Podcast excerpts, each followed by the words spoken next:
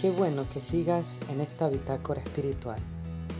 Soy el Padre Freddy Araujo. El día de hoy con un cuento de la tradición Zen. Gracias por escuchar.